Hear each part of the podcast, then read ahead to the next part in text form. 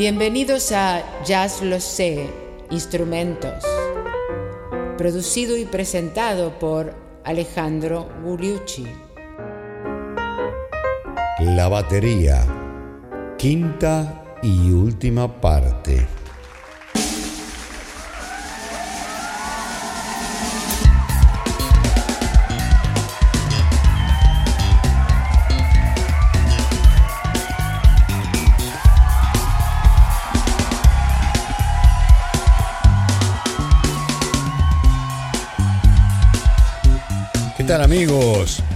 Llegamos, llegamos al último episodio que vamos a dedicar a la batería.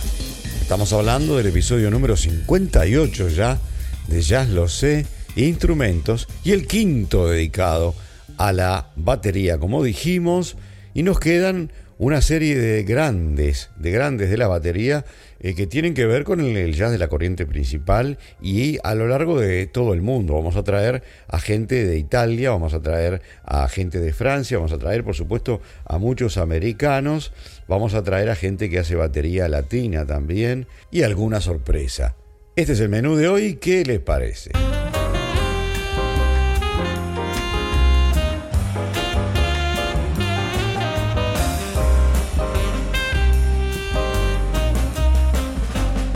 Y empezamos con un baterista blanco, nacido en New Jersey en 1954, que tuvo mucho que ver con el jazz rock y que se llama Peter Erskine, eh, de mucha fama allá en la década de 70 y 80. Vamos a escucharlo a Peter Erskine haciendo temas que tienen que ver con el jazz eh, más tradicional y no necesariamente con el jazz rock. Fue baterista de, de Weather Report, y de Step Ahead, entre otros. Vamos a escucharlo a Peter Erskine en el tema eh, Con Alma de Dizzy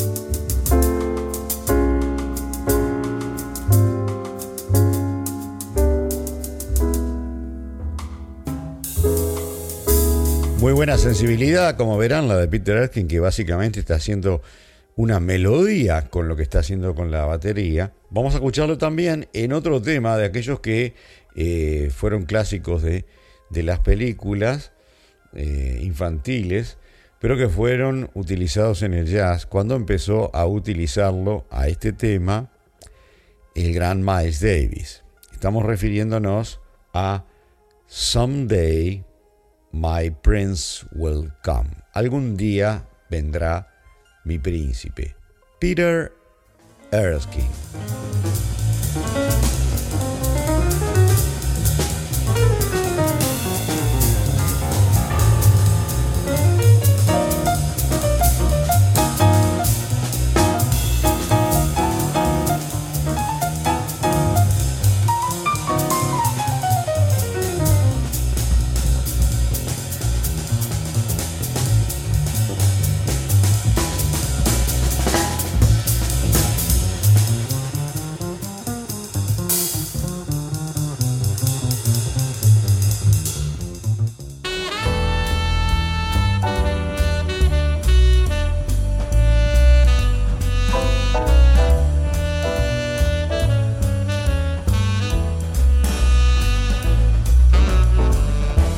Vamos a otro gran baterista negro que aparece allá en los años 60. Es Aloysius Tyrone Foster, conocido como Al Foster, que eh, nació en 1943, empezó a, mediados de los 60 haciendo hard bop y swing, como por ejemplo con, tocando con el gran trompetista de aquella época, el sello Blue Note, Blue Mitchell. Luego hizo esa fusión con Miles Davis, nada menos, eh, y después que Miles Davis se, se autorretiró entre el 75 y el 80, Tocó con Sonny Rollins, Dexter Gordon, McCoy Tyner, Oral Silver, etc. Uno de los grandes de la batería que se familiarizó con, tanto con la fusión de Miles como con el jazz tradicional. Vamos a escucharlo en un par eh, de temas. Uno es nada menos que Round Midnight de Thelonious Sphere Monk.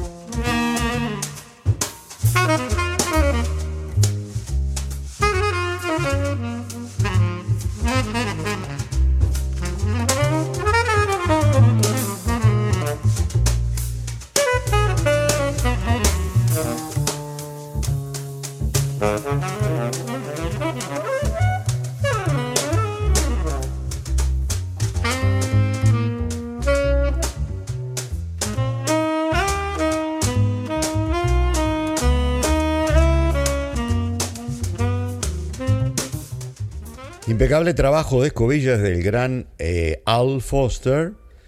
Y ahora vamos a otro tema relacionado con John Coltrane y que se llama Train Light.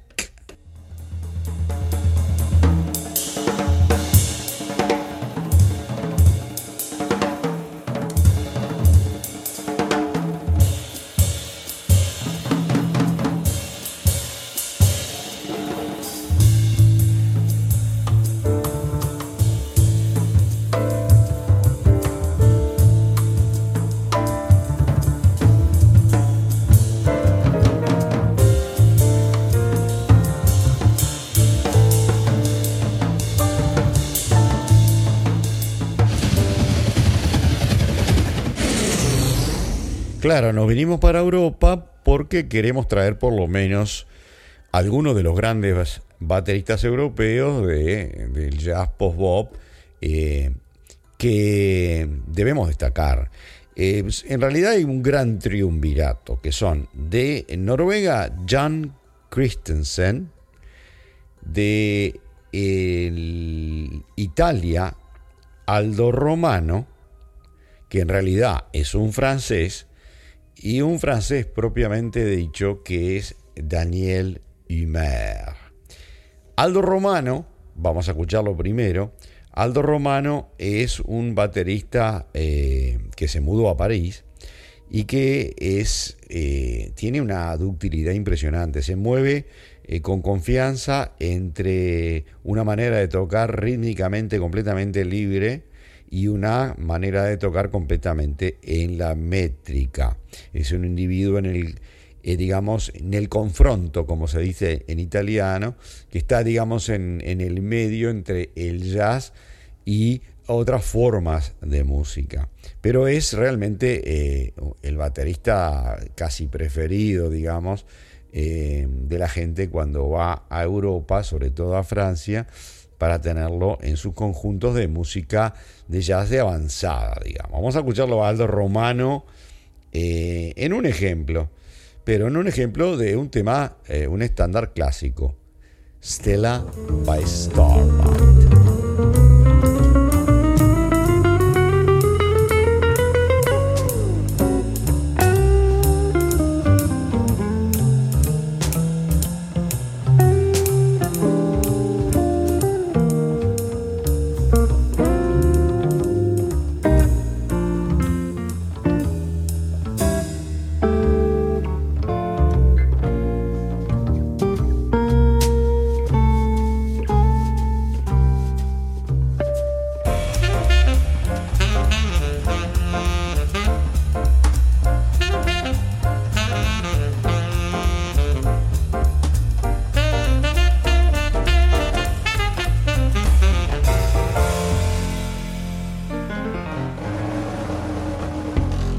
Muchos considerado el más swingueante de los bateristas europeos, tenemos a Daniel Humer. Y lo vamos a escuchar aquí en el tema Are There Again. ¿Qué le parece?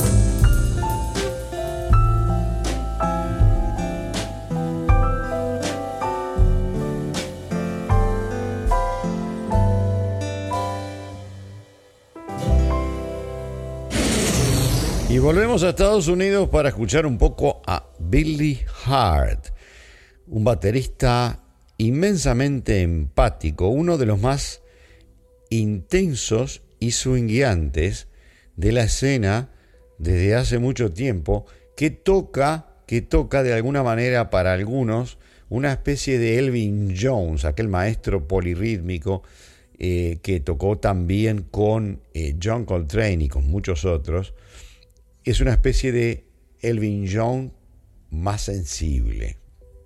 Billy Hart.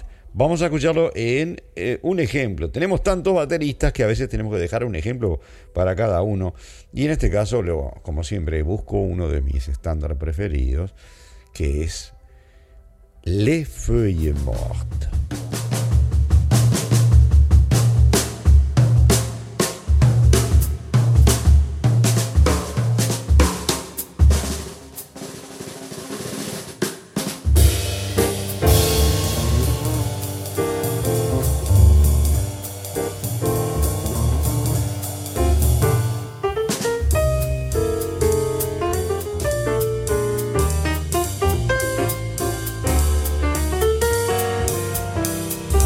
Feuilles Mortes. un gran baterista negro nacido en Washington en el año 1940 y que tiene una larga carrera en el jazz y en el jazz de fusión, habiendo sido uno de los bateristas eh, fundamentales para eh, las orquestas del gran pianista Herbie Hancock. También trabajó eh, con Shirley Horn, con Stan Getz, y por supuesto con muchísimos otros.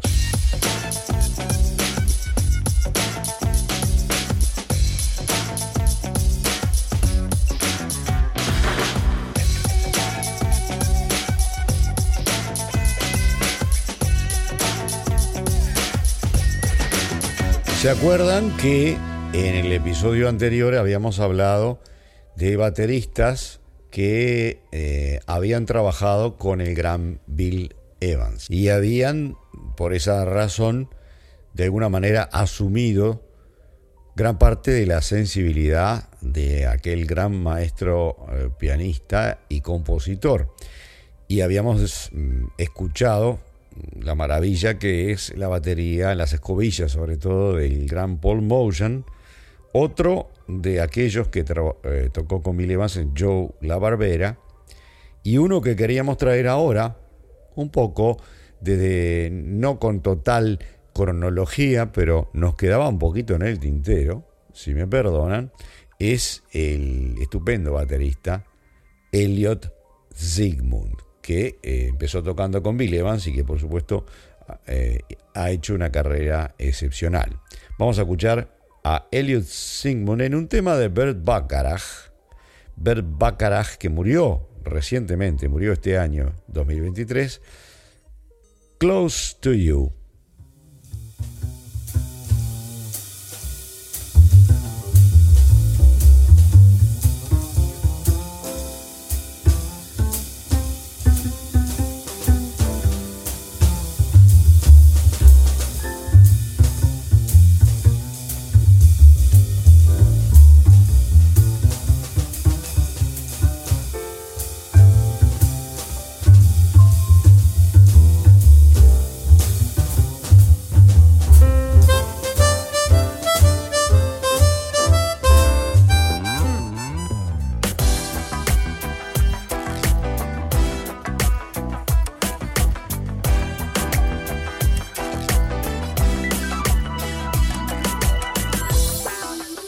Y un segmento aparte, especial de este programa, lo tiene que tener el gran Jack DeJohnette, un baterista negro que dominó como ningún otro todo el jazz de los 80 a los 90 y que sigue eh, haciendo maravillas en la actualidad y que influenció incluso a muchos de los bateristas que acabamos de escuchar en este programa, porque tiene todo, tiene la filigrana de un Tony Williams, y la vitalidad de un Elvin Jones.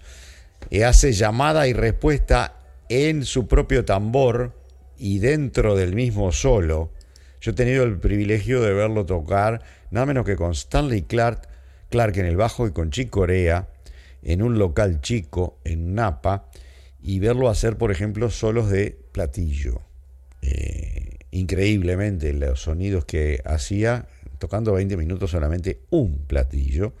Entre otras cosas, Jack de Jonet, que es, eh, ha tocado básicamente con todo el mundo, que de repente hace eh, cosas polifónicas de cuatro voces diferentes con los cuatro miembros, y que bueno, es el baterista preferido de muchísima gente. Vamos a escucharlo entonces a Jack de Jonet en tres ejemplos. El primero es So Tender.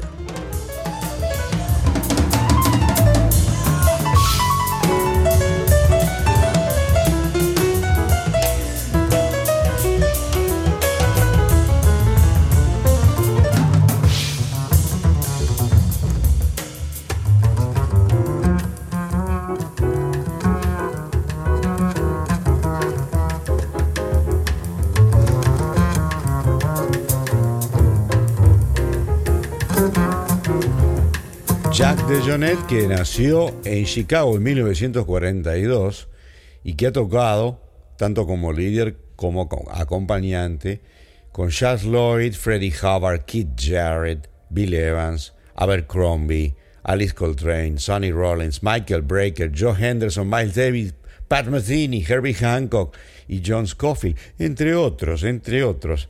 Increíble. Chicorea, como yo les dije, y Stanley Clark ese lo tuve, tuve la oportunidad de verlo en vivo. Vamos a escucharlo a, a Chuck DeJohnette haciendo Promenade.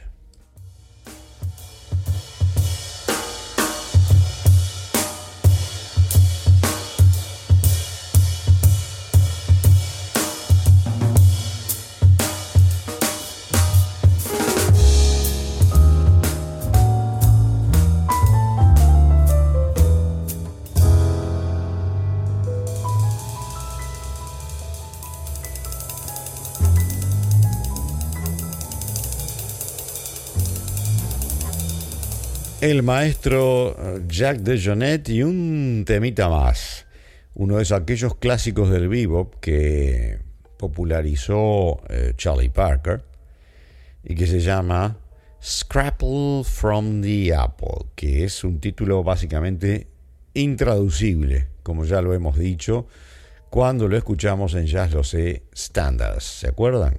Scrapple from the Apple, Jack de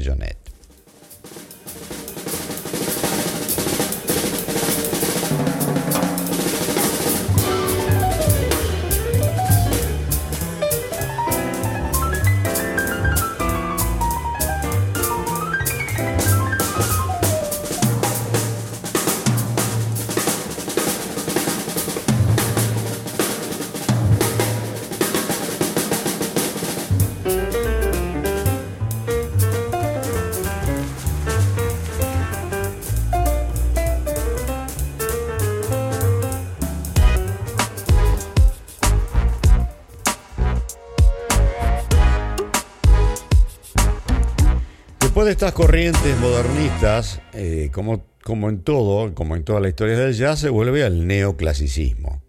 Y en el neoclasicismo, eh, algunos de los bateristas han sido acusados de eh, puristas porque buscaban, digamos, de las incursiones dentro de los polirritmos y todas las cosas que acabamos de ver en Jack de Jonet, en Elvin Jones, en Tony Williams y en todos eh, los bateristas que hemos mencionado buscaban algo mucho más recto, mucho más en el tiempo, mucho más eh, diseñado para acompañar a los nuevos leones, por ejemplo.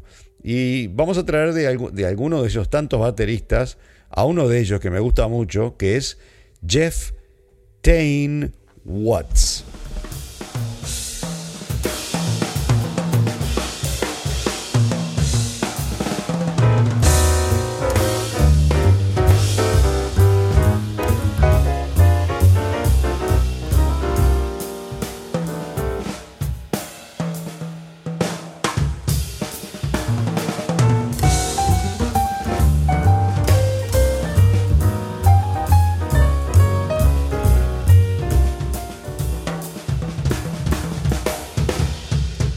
Baterista negro Jeff Tain Watts, como verán, impresionante, que nació en el año 1960 en Pensilvania y ha tocado con los Marsalis, Winton y Branford, con Alice Coltrane, con Michael Breaker y con tantos otros.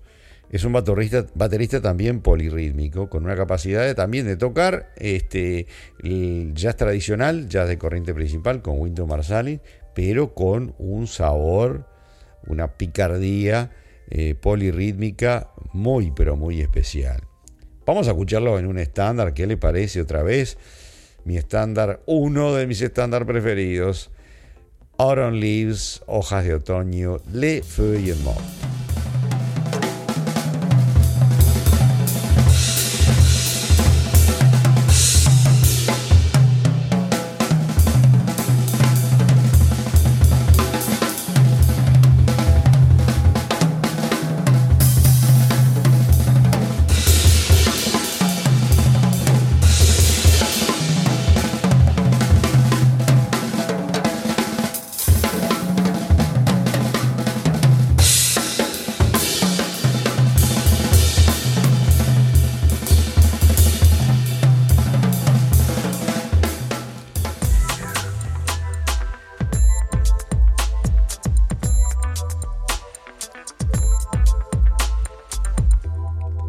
Mortes. qué pasó con la batería latina?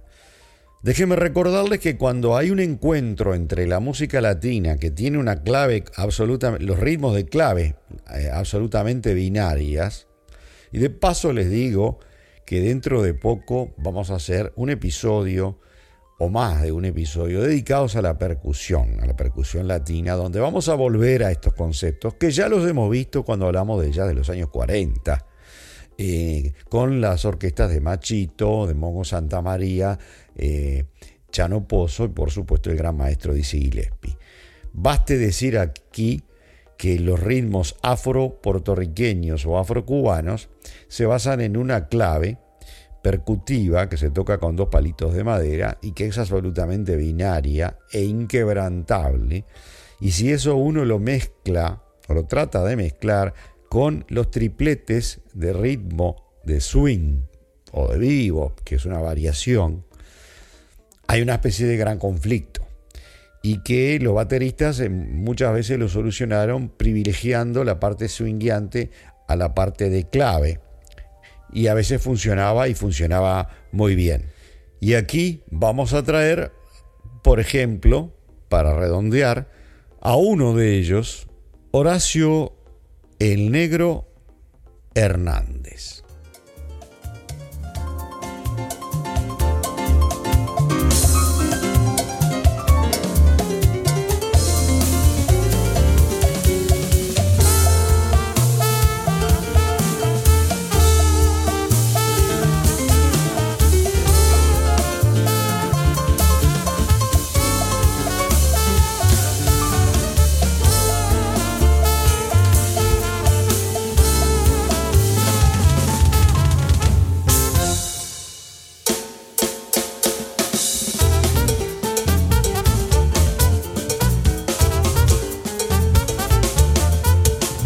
Horacio El Negro Hernández nació en 1963 en Habana, Cuba, y ha tocado con los grandes pianistas latinos como por ejemplo Gonzalo Rubalcaba, Michel Camilo, Chucho Valdés, Eddie Palmieri, entre otros. Y acabamos de escuchar, como ustedes habrán visto, el gran tema de Dizzy Gillespie, A Night in Tunisia. Vamos a escucharlo en otro ejemplo. All Jazz, el negro Hernández.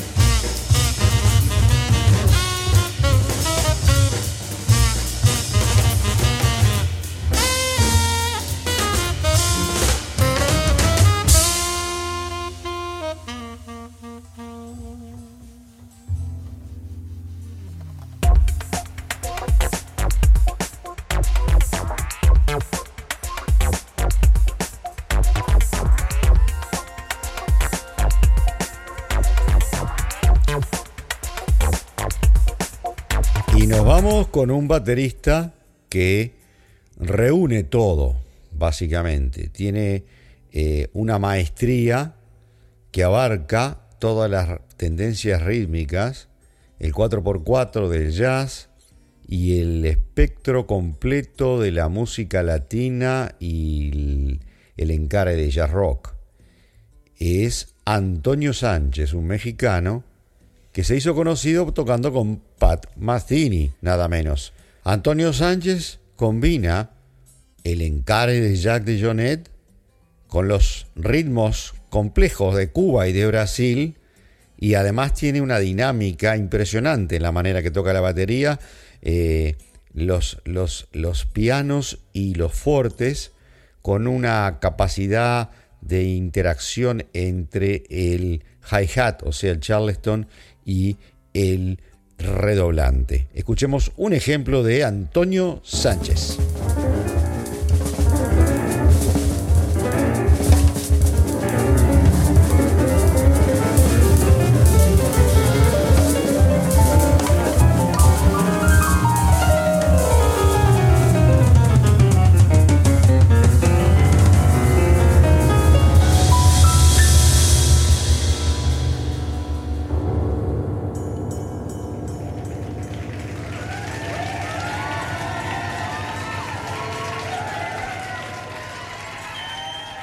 Con Antonio Sánchez terminamos esta cabalgata de cinco capítulos dedicados a la batería. Espero que les hayan gustado, que hayan podido disfrutar y hayan podido encontrar ejemplos de diferentes estilos, de diferentes eh, bateristas y que esto los impulse a eh, la búsqueda de aquello que más les gusta y el aprovechamiento de todo lo que eh, tenemos ahora con Spotify y con otras plataformas para poder escuchar libremente eh, una panoplia, una cantidad, una cornucopia, como se dice también, de estilos diferentes de jazz y en este caso de la batería. Los espero el domingo entrante con otro instrumento. Un instrumento fundamental en el jazz de alguna manera, eh, pero un poco relegado en comparación con todos los que hemos visto hasta ahora. Estamos hablando del órgano y en particular de un instrumento que se hizo un instrumento de jazz gracias a la participación de varios artistas. El más importante que lo puso en el tapete se llama Jimmy Smith. Estamos hablando del órgano Hammond B3 específicamente. ¿Qué les parece? Y a ustedes, muchísimas gracias por habernos escuchado hoy.